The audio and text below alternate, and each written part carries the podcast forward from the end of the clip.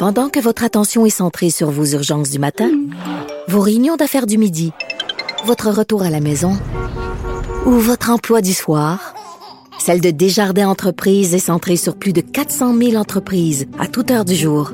Grâce à notre connaissance des secteurs d'activité et à notre accompagnement spécialisé, nous aidons les entrepreneurs à relever chaque défi pour qu'ils puissent rester centrés sur ce qui compte, le développement de leur entreprise. Antoine Robitaille. Le philosophe de la politique. La joute politique ne colle pas sur lui. Il réussit toujours à connaître la vérité. Vous écoutez là-haut sur la colline. Le procès de la loi 21 se tient actuellement en Cour supérieure du Québec. En fait, il a été suspendu aujourd'hui, jeudi, pour une raison euh, covidienne, mais quand même, il a été entamé il y a quelques semaines. Et hier, j'ai pu m'entretenir à ce sujet avec euh, l'avocat Julius Gray qui participe au procès. Bonjour, Julius Gray. Bonjour. Vous participez donc à ce procès contre la loi 21. Euh, qui représentez-vous exactement, M. Gray?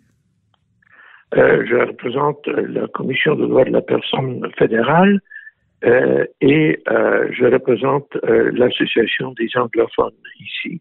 OK. Donc, le, lobby anglophone est une organisation fédérale en même temps? Oui. OK. C'est pas un peu surprenant, non? Euh, non, pas du tout. Ce, sont deux mandats complètement différents. Ils sont faits séparément pour d'autres motifs, d'autres choses. Euh, ils ne sont pas contradictoires. On ne pourrait pas le faire si c'était contradictoire. C'est tout à fait différent. La, la, Commission des droits, donc, euh, c'est payé par des fonds publics. Donc, c'est des fonds publics fédéraux qui aident à, finalement à miner une loi adoptée par l'Assemblée nationale. Qu'est-ce que vous répondez à cette critique? Vous pouvez, vous, vous, pouvez le penser, mais je, je n'ai aucune idée. Non, c'est pas, pas, que je le pense, c'est que je vous propose. Euh, alors ça, je ne sais pas. Ouais, c'est pas, euh, c'est pas que je le propose, c'est que je, c'est une question qui est, qui est soulevée dans l'espace public. Là. Euh, oui, mais moi, je ne sais pas. Je ne sais pas comment ils financent. Par contre, je ne vois absolument rien de d'insolite dans le fait que le, le fédéral ou le provincial participe dans un procès contre l'autre. OK. Vous avez euh, un pied dans chaque solitude, M. Gray, puis depuis longtemps. Là, il y a des procédures unilingues anglaises euh, dans, dans le camp qui s'opposent à l'article 21. Est-ce qu'il y a un fossé entre euh, justement les deux solitudes sur la question de la laïcité et du rapport à la religion? non. D'abord, si vous parlez des, des, des, procédures unilingues. Les procédures sont normalement unilingues, soit en anglais, soit en français. C'est la Constitution qui donne le droit de choisir euh, à chaque avocat, à chaque témoin. Mhm. On n'a pas le contrôle. Comme avocat, je n'ai pas le contrôle euh, total euh, sur la, langue de ma prestation. Et même, il y a des juges qui vont dire aux, avocats, parlez dans la langue de votre client, il est dans, il est dans la salle, il devrait comprendre. Alors, c'est une, euh, non, je pense que les procédures sont normalement unilingues. Il n'y a aucune conclusion à tirer de cela. Euh, maintenant, euh, je, pense qu'il s'agit d'une contestation qui n'est pas linguistique. Cette, cause n'est pas linguistique. Il y a beaucoup de francophones de deux côtés, d'anglophones de deux côtés, d'allophones de deux côtés. C'est une question philosophique, une question assez euh, profonde. Euh, et ce n'est même pas une question sur la laïcité, c'est sur la notion de la laïcité. Je pense qu'il est plus difficile d'être plus laïque que moi, par exemple. Je n'ai pas de religion, je n'en ai jamais eu. Je ne veux pas en entendre parler pour moi-même, pour moi, dans ma vie personnelle. J'ai euh, tendance à ne pas euh, me questionner sur euh, mon identité. Je n'en ai pas. Euh, mon identité, c'est moi et ma famille. mais oui, vous êtes souvent montré très critique face à certains membres de la communauté juive qui sont très religieux. Toujours. Je, je, oui, je sais pas. Je, je n'ai aucune préférence, euh, aucune, guerre non plus. Mais en même euh, temps, vous avez défendu leurs droits, euh, si je me souviens bien, les fameuses cabanes juives à, Outremont, c'est vous.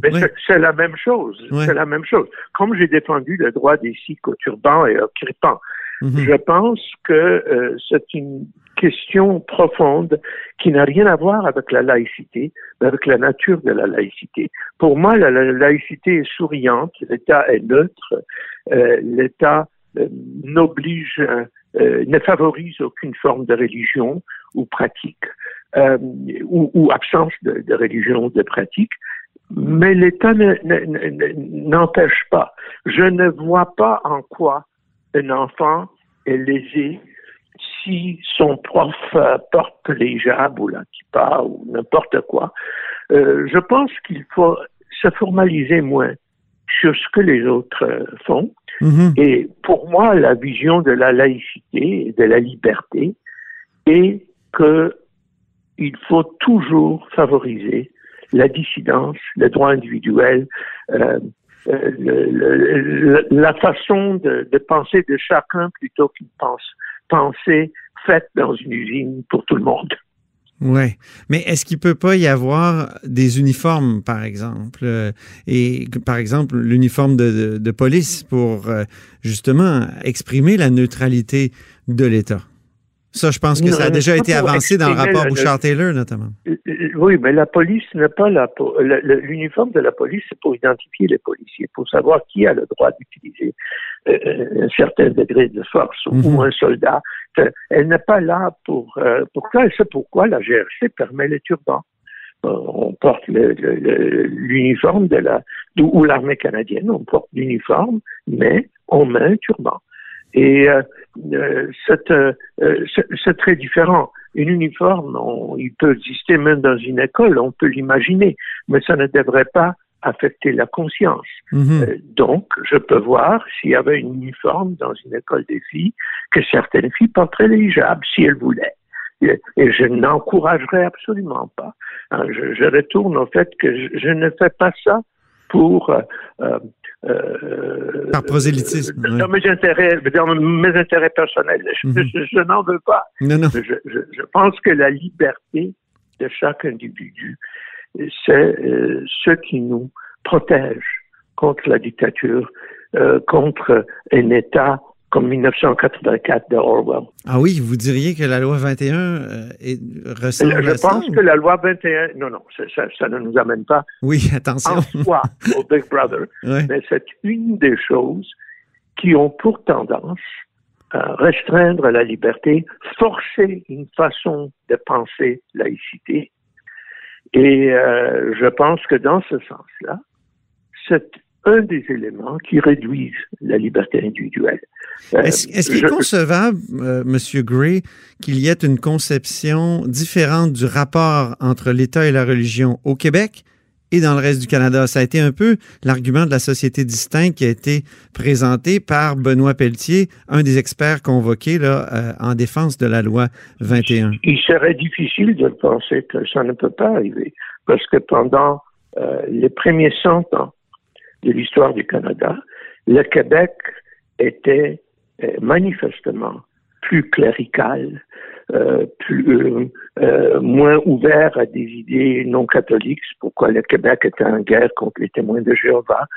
C'est pourquoi le Québec ne finançait pas l'éducation de, la même façon, universitaire ou, ou autre. Le Québec était très, dans la tradition ultra-catholique qu'on trouvait parfois en Flandre, en Irlande, en Pologne.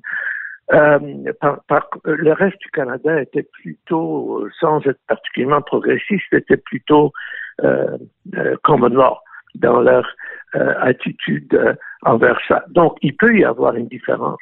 Mais aujourd'hui, je pense que la différence n'est pas là. Je ne pense pas qu'il y a une grande différence entre euh, le niveau de pratique de religion chez nous et dans le reste du Canada. Possiblement, le Québec francophone est un peu moins religieux. Moi, je, euh, je préfère ça. Euh, j'aime ça vivre dans une atmosphère. Vous êtes très québécois dans ce sens-là. Ah, dans, dans, ce sens-là, je suis très québécois. Comme je l'ai dit, je réserve toute forme de religion pour moi. Mais je, je pense que les différences sont marginales. Euh, et surtout, vous voyez, les, autres communautés sont religieuses euh, euh, au même degré. Et si vous prenez euh, les musulmans à Toronto et à Montréal, on va trouver les mêmes degrés. Et c'est pas 100% non plus. Ils sont mhm. divisés comme tout le monde. Euh, heureusement, heureusement, tout le monde, chaque groupe a ses, ses dissidents. D'après ce que je, que je, comprends, Monsieur Gray, vous, vous remettez en question l'utilisation de la, ce qu'on a appelé la, souvent la clause d'un obstant, donc la disposition de dérogation. Vous dites que il, faut la contourner. Mais ça, est-ce que ce ne serait pas renverser euh, une jurisprudence très connue, celle de l'arrêt Ford sur la loi oui, 101? L'arrêt Ford que j'ai plaidé. Mais euh, je dois vous dire, euh, non, je n'ai pas plaidé Ford, je plaidé avec cet aspect-là en, euh, de, devant les Nations Unies, les causes qui suivaient Ford. Mais je, je, je dois vous, vous, dire euh, que cette jurisprudence euh, n'est pas aussi impressionnante qu'on le pense. Dans l'arrêt Ford, il n'était pas nécessaire pour la Cour suprême de déterminer si la clause de dérogation était euh, vraiment absolue ou non, parce qu'elle n'avait pas été invoquée. C'était une remarque, ce qu'on appelle un obitaire. Une remarque, par ailleurs, si on avait invoqué la clause de obstant, nous ne pourrions rien faire, mais puisqu'ils n'ont pas invoqué, on le fait. Mais il n'y a pas de jugement euh, final qui dit qu'il n'y a absolument aucun contrôle. Mhm. de la clause Parce que, euh, pour informer nos, auditeurs, vous et les autres avocats qui euh, veulent combattre la loi 21, vous voulez contourner les clauses non-obstant qui, qui, ont été mises dans la loi en disant que c'est. Il y a, l'article 28 de la Charte des droits et libertés sur l'égalité qui prime sur l'article 33 qui est la clause non-obstant. Il n'est pas soumis. C'est ça. pas soumis. C'est comme l'article 23 vous vous souvenez, le, droit à l'enseignement dans la langue de la minorité. Pas soumis. Ça, ça c'est une cause que j'ai plaidée. C'est pas soumis à la clause non-obstant. Donc, euh, euh, l'argument de, de l'article 28 oui. euh, ne serait pas une façon de contourner la, euh, la clause non-obstant.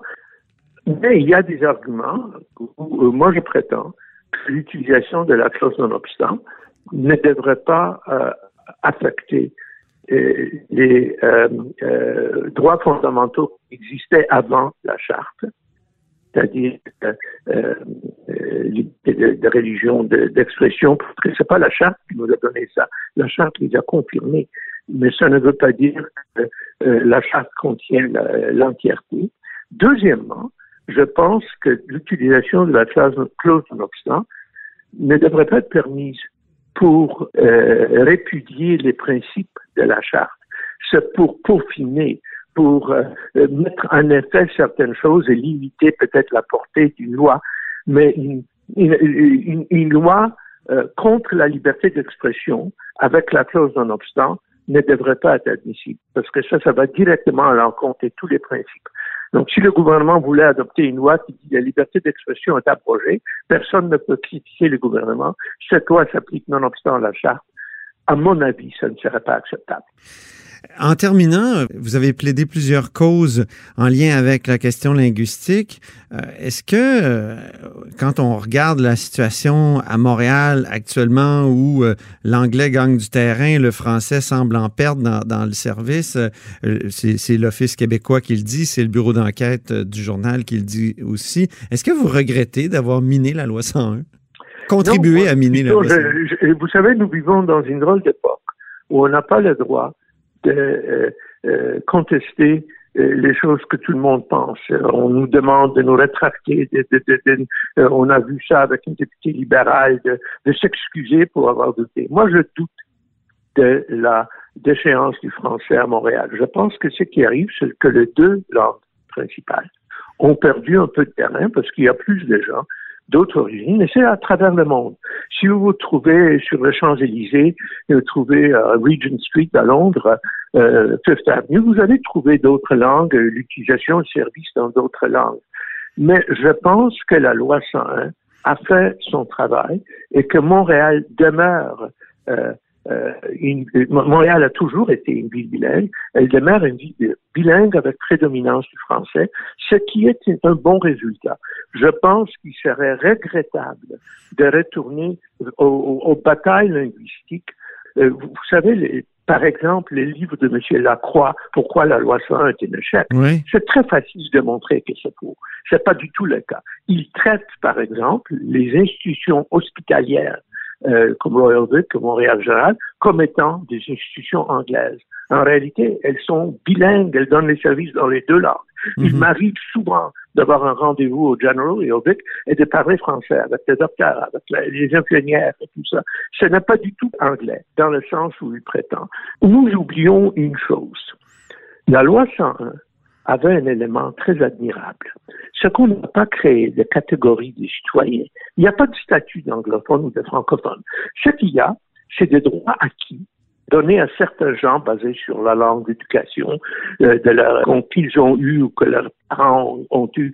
Euh, mais ce n'est pas un statut d'anglophone et francophone. Mm-hmm. Mais cela prend pour acquis, cela pour acquis qu'il va y avoir des anglophones qui n'auront pas le droit euh, à l'enseignement en anglais. C'est le cas des gens qui vivent des États-Unis, des Caraïbes, d'Angleterre, euh, au début même de l'Ontario. Et il y aura des francophones qui ont ce droit. Le meilleur exemple étant ma, ma propre épouse qui a le droit, parce que moi j'ai eu une éducation. Alors ces enfants peuvent fréquenter l'anglais si vous voulez. Euh, donc, euh, euh, essayer de limiter les services en anglais selon euh, euh, combien de gens ont le droit à l'éducation en anglais, mhm. c'est détruire la base fondamentale de la loi 101. Monsieur Gray, je suis obligé de vous interrompre. C'est tout le temps que nous avions. On va sûrement reprendre ces débats-là plus tard dans un autre, dans une autre entrevue. Je vous remercie infiniment. C'est un plaisir. Au revoir. au revoir. Et c'est tout pour nous à la hausse sur la colline aujourd'hui. Merci beaucoup d'avoir été avec nous. Surtout, n'hésitez pas à diffuser vos segments préférés sur vos réseaux et revenez-nous demain.